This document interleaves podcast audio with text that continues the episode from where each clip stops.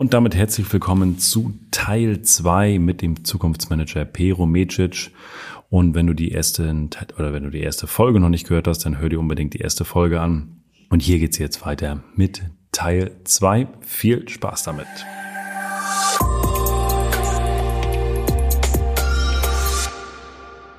Gibt es Technologiezweige oder Bereiche? Du hast vorhin schon mal gesagt, Automobil, die Verbrenner, die, das, der Markt ist schon durch, da sind andere schon wieder viel stärker.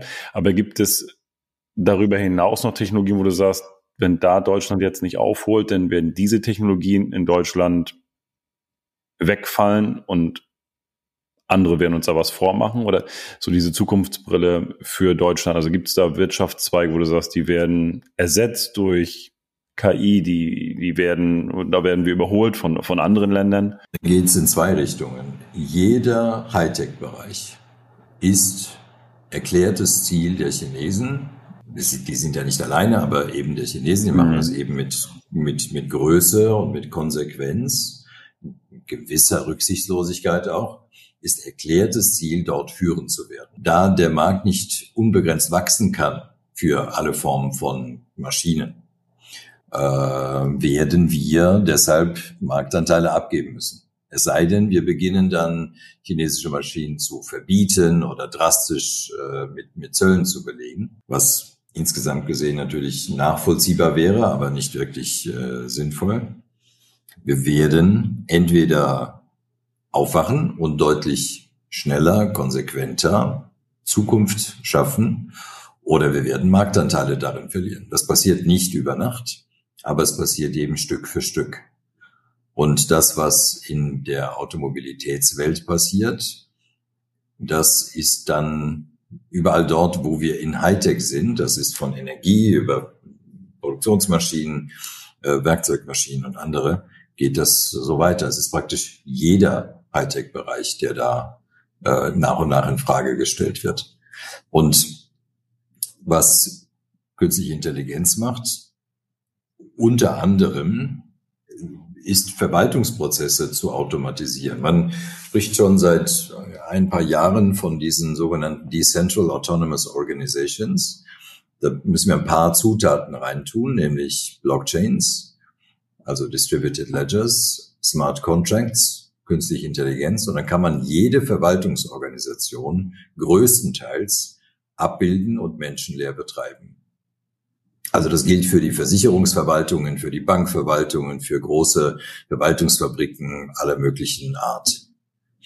Äh, diese Jobs kann man heute schon, wenn man wollte, deutlich digitaler und eben intelligenter machen. Also insgesamt gesehen, wir sind ja auch bei der physischen Arbeit äh, an einem Wendepunkt, weil nämlich das, was über Jahrzehnte nur Science Fiction war, nämlich humanoide Roboter, die universell einsetzbar sind, um physische, körperliche Arbeit zu machen, vor der Tür stehen. Wir werden über Einkommen und Arbeit ganz grundsätzlich neu nachdenken müssen. Man könnte auch sagen dürfen. Das Problem ist eher nicht, dass diese neuen produktivitätsfördernden Technologien kommen, sondern das Problem ist, dass Menschen um ihre Arbeitsplätze Angst haben, weil wir nämlich abhängige Beschäftigung zum Standardmodell gemacht haben. Das ändert sich nicht über Nacht, aber es ist auch das nicht unser letzter Schluss, nicht unserer Weisheit letzter Schluss. Wir müssen mehr Menschen, mehr Menschen an produktivem Vermögen beteiligen. Wir müssen mehr Menschen investieren lassen. Denn derjenige, der beispielsweise ähm, Lkw-Fahrer ist, dem müssten wir am besten helfen, sich einen autonom fahrenden LKW zu kaufen und mit dem Geld zu verdienen, das vielleicht mit drei Leuten zusammen zu machen. Und dann ist es gar nicht schlimm, dass er selbst nicht mehr fährt. Jemand, der seinen Arbeitsplatz verliert an einem, äh, einem Produktionsarbeitsplatz, dem müssten wir am besten helfen, alleine oder mit anderen zusammen in humanoide Roboter zu investieren, die diese Arbeit machen, damit sie davon weiterleben können und sich anderen Aufgaben äh, zuwenden können. Das ist illusorisch, kurzfristig gesehen, mhm. aber es wäre der richtige Weg. Ich habe die, die Roboter, die humanoiden Roboter, die habe ich tatsächlich auch schon in ein, zwei Videos auch von dir gesehen. Und äh, ich glaube, in Dubai steht im Museum of the Future steht auch so ein Roboter tatsächlich drinne. Und wenn man die wirklich sieht, also wenn du als Zuhörer das noch nicht gesehen hast, google da mal, gib das mal ein. Ähm, das ist beeindruckend, weil die können ja auch Mimik und Gestik und also das ist ja wirklich wie ein, wie ein Mensch, die gucken erschrocken. Also das ist ja nicht nur ein Roboter, der irgendwo zugreift, sondern das ist ja wirklich ein Mensch. Und was meinst du, wie lange das oder gibt es schon Unternehmen, wo die, wo diese Roboter im Einsatz sind, wo die schon Arbeiten verrichten, diese humaniden Roboter? Verwenden ja in der Produktion Roboter seit 50 Jahren. Äh, das sind in der Regel einarmige Roboter, die eine bestimmte Funktion erfüllen, die man dann umprogrammieren muss. Dann die nächste Phase war, dass man sie gar nicht mehr programmieren muss, sondern ihnen eben die Gliedmaßen, wenn man so will, führt und sie damit äh, trainiert. Äh, dann haben wir diese Roboter von Boston Dynamics. Da hat jeder schon mal Videos gesehen. Dieser Hund, der da läuft und dieser Atlas, dieser ja, mehr oder minder humanoide Roboter. Was die bisher nicht hatten, war Intelligenz, war das Gehirn, war der Kopf. Auch die, die jetzt ähm, Mimiken äh, abbilden können und so aussehen wie ein Mensch, das ist vermutlich eher ein, ja, so ein, so ein Seitenzweig. Wichtig ist, dass das, was wir jetzt mit, in der Masse mit ChatGPT erlebt haben, dass diese Sprachmodelle, diese Transformer-Modelle, wie sie heißen, und Transformer meine ich jetzt nicht die Roboter, ähm, dass die in die Köpfe dieser physischen Maschinen kommen.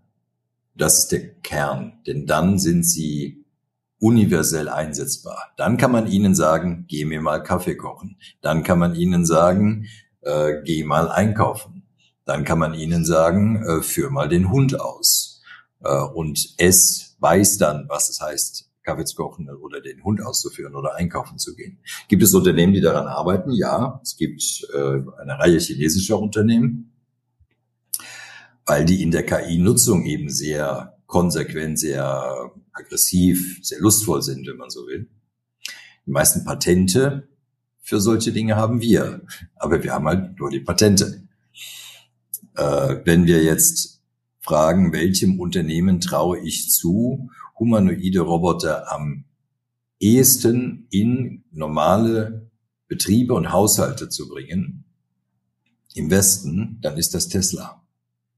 Dort ist die Überlegung, dass was sie gerade für die Autos entwickeln, nämlich dass sie autonom fahren. Das, was man dafür entwickeln muss, ist praktisch eine AGI, eine allgemeine künstliche Intelligenz oder zumindest nah dran.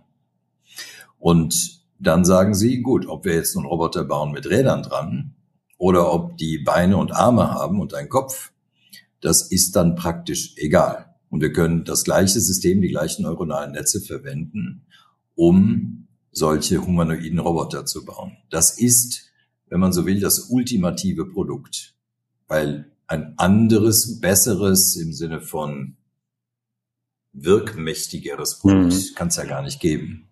Und da ist die Entwicklung so weit, dass sie bei der Physik, also beim, beim Körper des Roboters, sagen wir mal, aufholen. Da ist also Boston Dynamics und sicherlich auch andere weiter.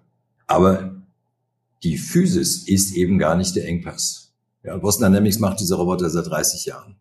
Aber sie sind kaum im Einsatz. Es gibt ein paar Bauunternehmen beispielsweise, die mit diesem äh, Dog, mit diesem Roboterhund ihre Baustellen inspizieren. Da gibt es auch in Deutschland einige. Unser Klient Dresden Sommer zum Beispiel nutzt sowas. Aber das Gehirn fehlt und das kommt jetzt sozusagen rein.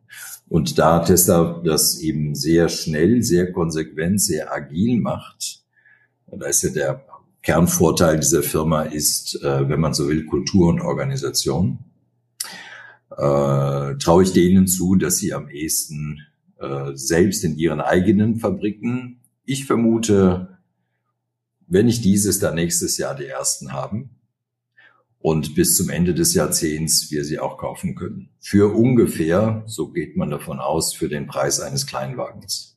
Das, das ist Wahnsinn. Also ich ähm, bin immer wieder inspiriert äh, von den Sachen, die du mir erzählst oder die du auch ähm, weil, weil, weil wir uns zu wenig, merke ich halt auch immer noch wieder zu wenig mit dem Thema Zukunft auseinandersetzen, was es da alles gibt. Und wir müssen uns darauf vorbereiten, jedes Unternehmen. Und ich finde das einfach, wie gesagt, beeindruckend, was da alles geht am, am, am Markt. Und äh, ich kann dich als Zuhörer nur einladen, es lohnt sich mit dem Pero mal ein Gespräch zu vereinbaren und mal über das Thema Zukunft äh, zu, zu reden. Was kann da auf mich zukommen? Ist mein Geschäftsmodell überhaupt noch in der Zukunft aktuell? Oder wird das schon durch technologische Dinge in Anführungsstrichen zerstört, wo ich jetzt schon weiß, das wird es nicht mehr geben? So, und auch die Frage darf man sich ja auch stellen, oder? Äh, man kann es ganz praktisch machen. Ähm, stellt sich eine Matrix vor. Äh, in den Spalten hat man die Elemente seines Geschäftsmodells. Also die Produkte, die Wirkungsversprechen, die Lösungsversprechen, die Qualifikationen der Menschen, die Prozesse und so weiter. Und in den Zeilen hat man solche technologischen Lösungen äh, wie eben physische Roboter, wie künstliche Intelligenz, wie autonome Fahrzeuge ähm, oder eben additive Fertigung und äh, Industrial Metaverse und so weiter. Und dann muss ich jeweils fragen, wie wirkt beispielsweise Industrial Metaverse auf meine Prozesse? Welche Chancen, welche Bedrohungen gibt es da? Der emotional nachvollziehbare, aber eben fatale Fehler ist, zu glauben, ja, da erzählen sie von Robotern und künstlicher Intelligenz, ja, da gucke ich mal, was der Verband macht äh, und ich gucke mal, was die Kollegen machen äh, und ist ja alles noch Zeit. Das findet alles heute statt. Wenn Zukunft relevant sein soll, dann hat sie jetzt Konsequenzen. Es bringt in unserem Geschäft nichts, den Leuten Dinge zu erzählen, auf die sie in drei Jahren auch noch reagieren können. Weil das macht das menschliche Gehirn nicht. Das machen nur die, die wirklich Lust drauf haben und die sind ja in der Minderheit. Aber diejenigen, die handeln sollten, denen können wir ein bisschen Angst machen und ein bisschen Lust machen, damit sie jetzt handeln. Und diese Verbindungen muss man sich schaffen. Also in die Mission, Positionierung, Vision, Kultur des Unternehmens. Das sind jetzt die Entscheidungen, die jeder Unternehmer, jede Unternehmerin trifft.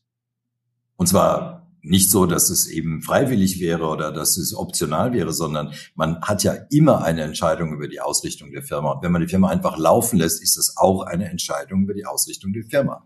Mhm. Und diese Entscheidungen müssen informiert sein. Diese Entscheidungen müssen ein Stück weit weitsichtiger sein. Zukunft ist jetzt, nicht irgendwann. Was in fünf Jahren zu tun ist, ist im, Prinzip jetzt egal. Wichtig ist, was ist jetzt und in den nächsten Wochen und Monaten zu tun. Das waren schöne Abschlussworte, Perum. Und ähm, vielleicht eine, eine Frage auch am Rande, wenn, wenn wo, wo bekommst du deine ganzen, also liest du den ganzen Tag und informierst dich über diese ganzen Updates, was ist wo auf der Welt los, wo sind neue Technologien?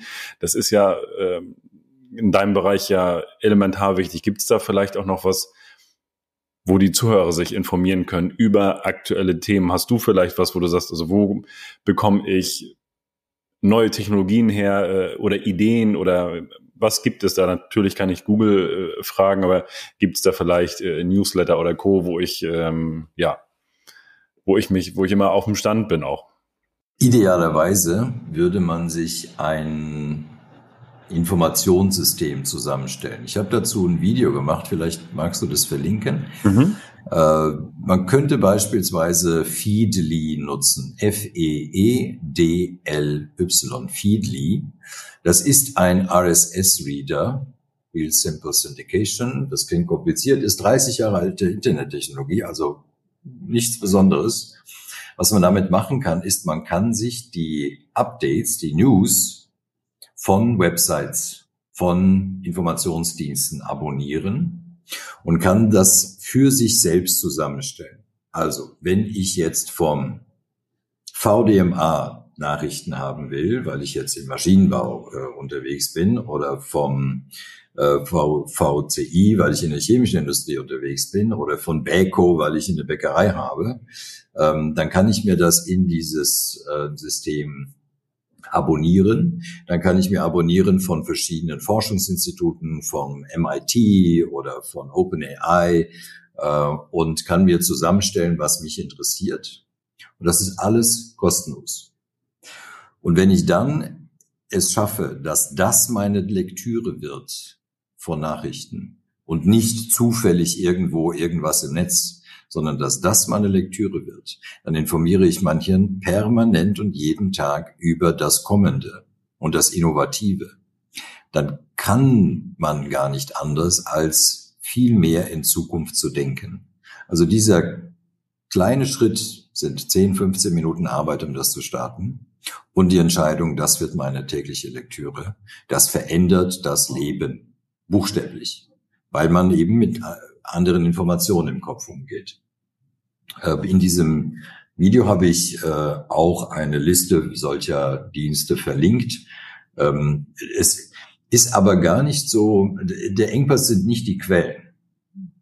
Über YouTube und über alle möglichen ähm, Anbieter kommt man ja an, an alles. Ja, als ich vor 30 Jahren angefangen habe, 31 Jahren, da war Zukunft nur Text. Es, wir hatten kein Internet. Wir, es war wirklich besonders, wenn jemand mal zwölf Megatrends zusammengestellt hat. Mhm. Und heute haben wir einen Überfluss an Zukunftsinformationen. Es geht also eher darum, dass wir beginnen zu selektieren und zu informieren, dann zu selektieren äh, und zu schauen, was uns wirklich betrifft. Und wenn man das aus Angst tut, ich kann das nur noch mal wiederholen, wenn man das aus Angst tut und gedrängt wird, ist es qualvoll. Wenn man das gerne macht und lernt, es gerne zu machen, weil man, auch wenn man 60 Jahre alt ist, noch mal die Lust entwickelt, die nächsten fünf Jahre, zehn Jahre des Unternehmens noch mal einen richtigen Schritt zu machen. Wer da aufgegeben hat, der kann nur junge Leute dann an Bord holen, für die es dann interessant ist und lustvoll ist. Aber ein Unternehmen darf man nicht auslaufen lassen. Ja, wer glaubt, ich habe jetzt noch drei Jahre, ich mache das nicht mehr, soll die nächste Generation, das ist unverantwortlich. Absolut. Lieber Pero, ich danke dir für, für deine Impulse. Wir, wir haben ich, das Thema KI auch mit ChatGPT und ich glaube, da haben wir ähm, sehr, sehr viel, viele Impulse gegeben, hast du sehr viele Impulse gegeben, aber auch deine Zukunftsansichten auch aus den verschiedenen Bereichen, was da geht. Und wer jetzt als Zuhörer gesagt hat, Mensch, das ist spannend, ich muss mit dem, ich muss mit dem Pero sprechen. Wie, was hast du für Möglichkeiten der Zusammenarbeit und wie kann ich dich am besten erreichen? Ich habe ein Buch gerade letztes Jahr publiziert, das heißt Bright Future Business also ein Unternehmen, das eine glänzende Zukunft vor sich hat. Ähm, das sind acht Eigenschaften dort beschrieben, die ein zukunftssicheres Unternehmen haben sollte. Daran erkennt man zukunftssichere Unternehmen. Und das ist zum einen nützlich, weil man sein eigenes Unternehmen dann in diese Richtung entwickeln kann. Das ist auch nützlich, um andere Unternehmen zu beurteilen, die man kaufen will oder in die man mit Aktien investieren will. Und es gibt drei Stufen der Zusammenarbeit, äh, Bright Future Business Phase 1 ist, sich erst einmal umschauen und verstehen, was denn im Umfeld meiner Branche, meines Geschäfts alles passiert. Also das, worüber wir zum Teil jetzt gesprochen haben. Sich da klar machen, was sind die Bedrohungen, was sind die Chancen.